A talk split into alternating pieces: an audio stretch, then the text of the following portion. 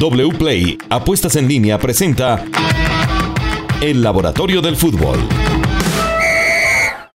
Amigos, ¿qué tal? Bienvenidos a una nueva edición del Laboratorio del Fútbol presentado por wplay.co Apuestas Deportivas. Tal vez esta es la edición más feliz hasta el momento de este laboratorio.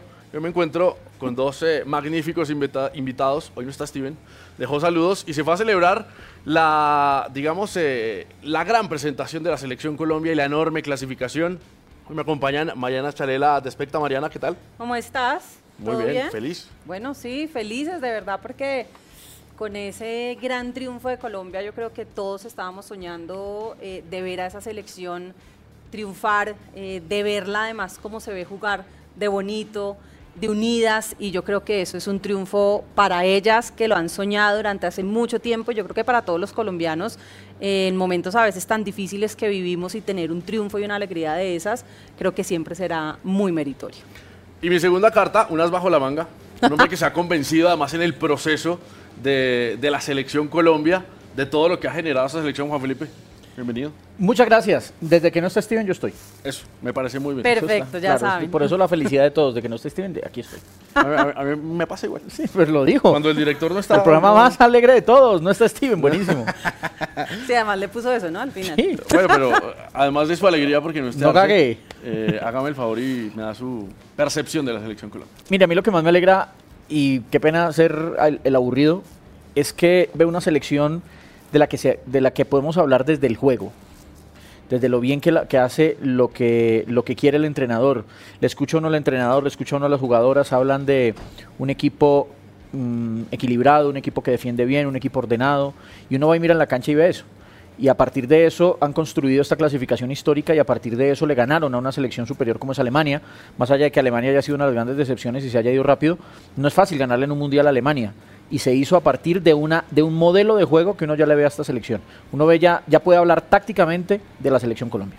Además, eh, Mariana, que yo creo que los números apuntan a que Colombia es una selección muy sólida en el fondo y además muy efectiva en el frente de ataque, porque a pesar de que los rivales se encierran y no puede generar mucho, sobre todo en el, último partido contra Jamaica, eh, demostró Colombia que puede sacar diferencias en las dos áreas.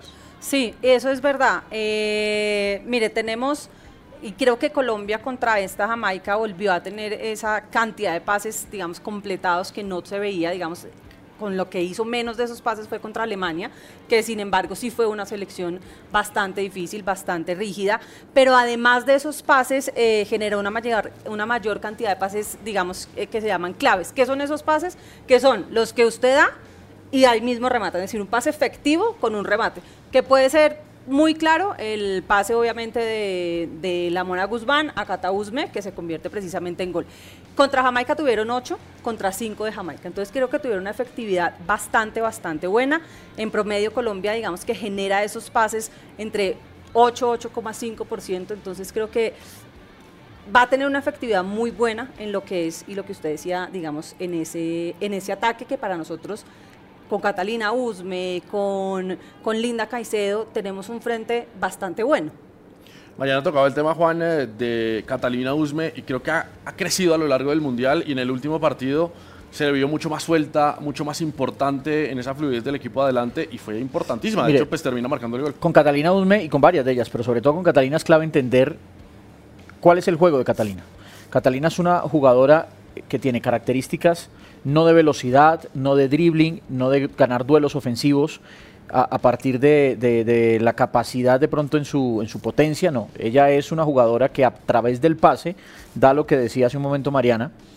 Eh, su pegada le permite hacer un pase preciso de más de 20-25 metros y su pegada también permite una definición como la que hizo frente a la selección de, Jamaica, precedida de un control maravilloso. Entonces, si vamos a medir a, Catalina de cuántas veces deja tiradas a las rivales, pues vamos a hablar de un mal mundial, pero si vamos a hablar de Catalina a través de ese, de ese dato que nos da aspecta, de los pases, de hacia dónde juega, de hacia dónde van sus, sus, pases, de cómo se interrelaciona con los demás, pues creo que estamos hablando de un gran mundial de Catalina. De pronto su, único partido oscuro fue contra Marruecos, pero a mí, por ejemplo, contra Alemania, donde todo el mundo dijo, ¿qué partido el de Colombia menos Catalina Usme? A mí me encantó Catalina, porque Catalina dio orden, porque Catalina, en los momentos en los que Colombia tenía que serenar el juego a través del pase, Catalina era la que aparecía.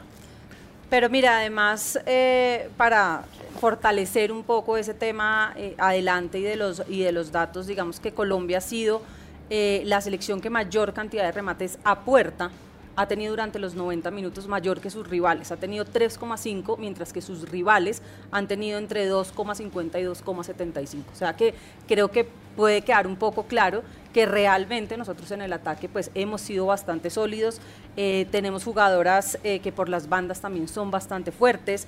Eh, y otro dato que me gusta mucho es la generación digamos que hace Colombia en el toque de los toques en el área de penal, porque usted sabe que a veces se generan muchos toques en esa área de penal, pero muy pocos son los que se concretan y, digamos que van a gol. Genera Colombia 14,3% eh, contra los 13,8% de los que ha tenido y que tuvo sus rivales con los que compitió en esta primera ronda. Y va a ser muy importante mantener esos números altos, porque cambiamos de rival, cambiamos sobre todo de idea de juego, de modelo de juego. Una Jamaica que es mucho más física. Inglaterra, sin ser avasallante en este mundial, eh, sigue siendo una gran potencia y ha demostrado pues, que es la gran favorita, una de las grandes favoritas para el título. Juan. No, total, total. Bueno, va a perder a, su jugadora 10, a James, mm. A James. La va a perder o la pierde por, por la expulsión. Eh, ahora, yo me imagino un partido muy similar al que, vamos al que jugamos contra Alemania. ¿En qué sentido?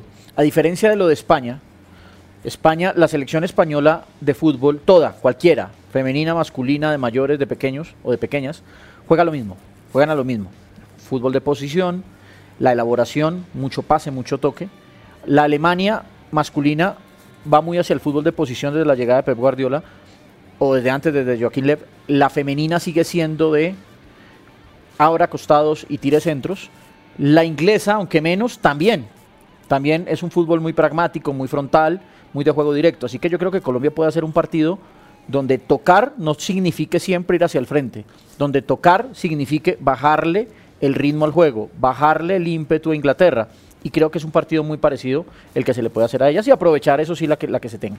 Mire, Inglaterra, como lo decíamos y como lo decía, es un rival fuerte, es un rival de los que yo creo que también están esperando ser campeones del mundo, pero además en los números, digamos, tiene eh, digamos, a diferencia de Colombia, una mayor generación tanto de goles como de pases esperados y además efectivos. En goles genera 1.7 por 90 minutos, mientras que Colombia ha generado 0.88 en los partidos que ha jugado.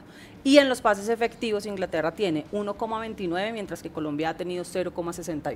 O sea que digamos que sí hay un número un poco diferente, un poco grande en eso, pero creo que Colombia también, digamos que tiene eh, lo que ha demostrado ahorita. Que me gusta mucho y que también lo dicen los números es que es una selección que remata mucho al arco. Les gusta rematar, cuando tienen la posibilidad rematan mucho al arco y son muy eficientes con, digamos, un porcentaje del 40,3%. Eso es un porcentaje que en una selección de pronto femenina que no se ve tanto, tienen un porcentaje bastante alto, que es un número que podría de pronto, ¿por qué no hacer una diferencia? Sí, favorito Juan. Entre Colombia y... Inglaterra. No, Por el momento, por el estado de forma. no, no, es que ahí sí me toca el corazón Colombia. Sí, no, Colombia, yo creo que todos estamos esperando una selección Colombia que haga. Que el, favorito, el favorito es Inglaterra. El favorito es Inglaterra para todo el mundo. Sí, pero Colombia. El corazón de nosotros, por supuesto, estará con Colombia. Bueno, será sábado 5.30 de la mañana, otra vez a madrugar. Por Juan Felipe, desde las 3 de la mañana se tiene que levantar para llegar a la transmisión. No, pero este es un horario decente. Este es decente. Es que el anterior, el anterior lo pensé, ¿sabe? El anterior dije, hicimos los cálculos de donde vive hasta acá, yo creo una horita. No, me demoré, me demoré 32 minutos. Eh, ah, Y además me vine en babuchas, entonces todo bien. ¿Saben quién está demorado para arrancar? Estoy ya cambiando de tema en el fútbol colombiano. América de Cali. No. Mariana, ¿qué dicen los números de América de Cali? Porque es un equipo que tiene muy bajito el porcentaje de, de conversión, lo que genera no lo ha podido finalizar. Y ese es el punto donde más el América de Cali se tendrá que enfocar. Porque si usted lo ve por defensa y por ataque, en la defensa no es tan mal. En la defensa, si le doy algunos números, es el sexto mejor equipo en duelos defensivos. O sea que está bien, digamos, duelos ganados en el 44%, un 44% de efectividad. Eh, es el séptimo equipo que menos remates al arco recibe por partido. Digamos que pues también genera un poco de la defensa. ¿Qué pasa en el tema de ataque y el tema adelante, digamos un poco el tema de los delanteros? Entre Facundo Suárez, además, y Adrián Ramos solo han rematado dos veces al arco en tres partidos. O sea, ahí creo que es un promedio bastante bajo. Adrián Ramos lleva tres toques en el área, en el área, digamos, pues, de penal, y no ha pasado mucho. Facundo Suárez ha generado solo el 0,55% de los goles esperados en los últimos tres partidos. Entonces, si se va a ver qué pasa realmente en lo que es el América, en la parte defensiva como en la parte de ataque, el problema está en la parte del ataque. Porque en la defensa, digamos, Increíble. de atrás está un poco más sólido que lo que pasa al frente. Pero no generan, no gen- y- y- hacen pases, pero no generan el gol. Pero, pero increíble porque uno lo que creería es que el problema es defensivo. Y Porque uno los los, ve, que tiene, uno los ve atacar, atacar, atacar, atacar, atacar, atacar. Efectivamente no tienen tanto gol como, como ataque, tanta profundidad como intención, pero defensivamente es un equipo que se ve que cada vez que no logra la recuperación tras pérdida le hacen daño. Claro, y Me llama la atención ese dato. el, el nivel individual pues, de las grandes figuras de América, digamos que deja mucho por decir hasta el momento, porque Edwin Cardona viene tomando ritmo. Carlos Darwin Quintero también eh, viene apenas arrancando, creo que estuvo un poco también eh, molesto con el tema de las lesiones, hasta Lucas González le, le pidió perdón y, y Adrián Ramos pues no ha tenido mucha continuidad.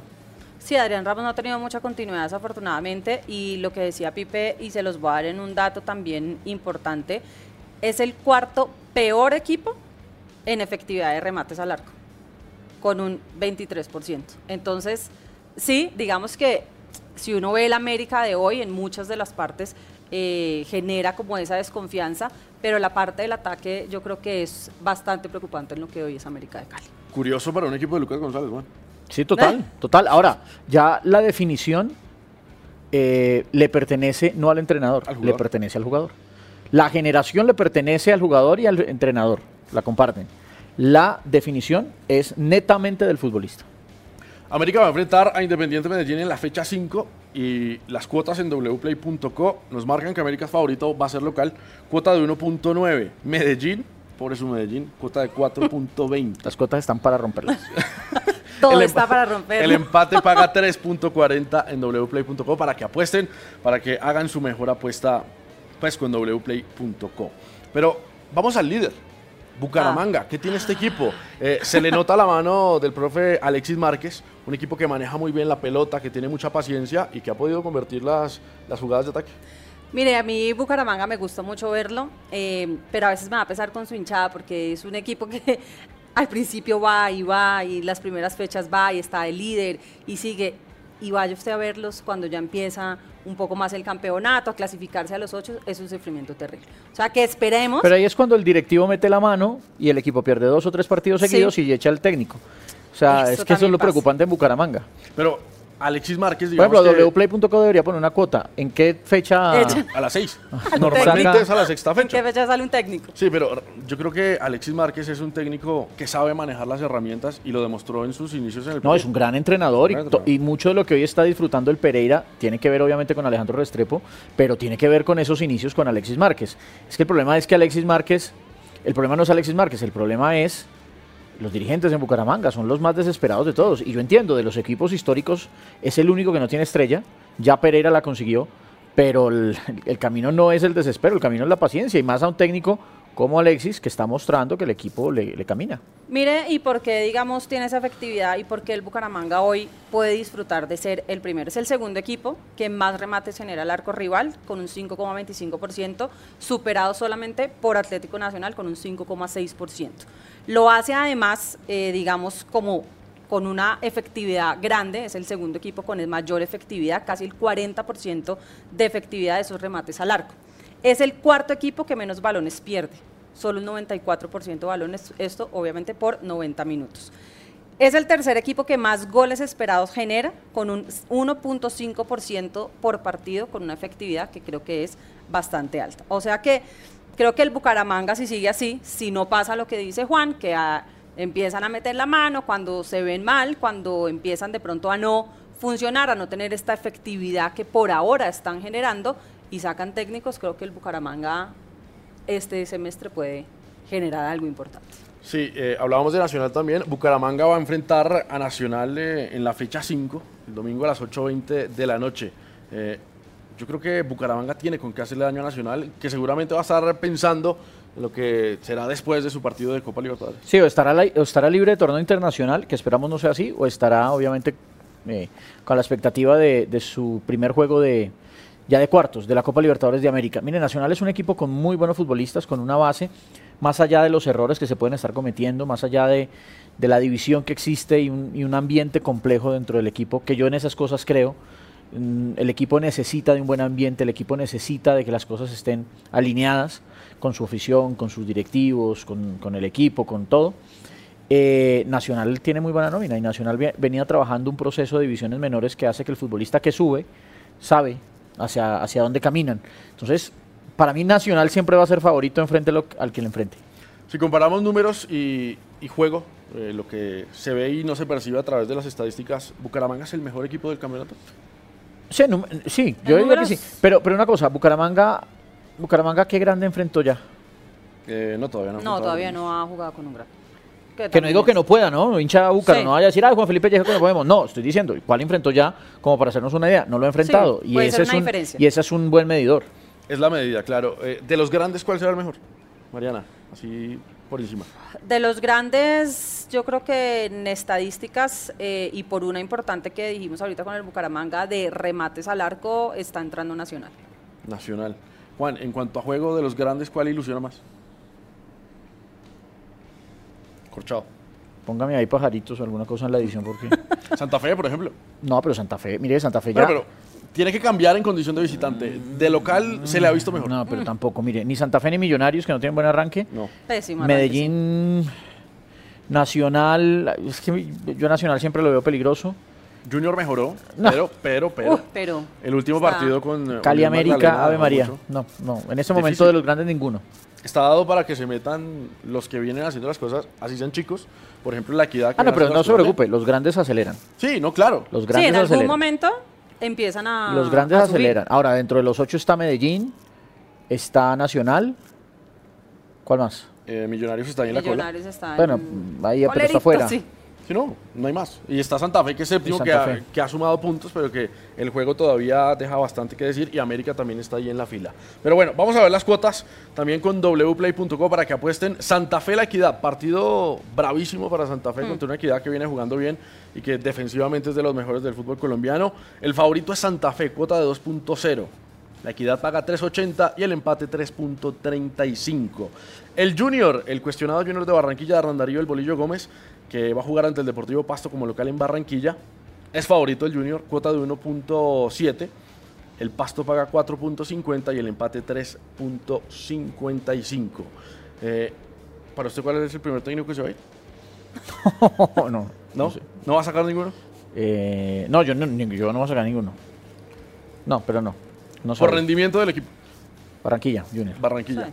Mariana, Igual, Barranquilla. yo creo que el bolillo es. Pues es el que está ahí, ¿no? El salir. que lo tienen ahí a uno empujoncito. Es Sí, una lo tienen a un partido sí. malo. Es una fecha definitiva contra un pasto que es complicado, pero que tiene, digamos, el, el Junior la ventaja de estar en Barranquilla. Donde no le gane a Pasto, creo que sale.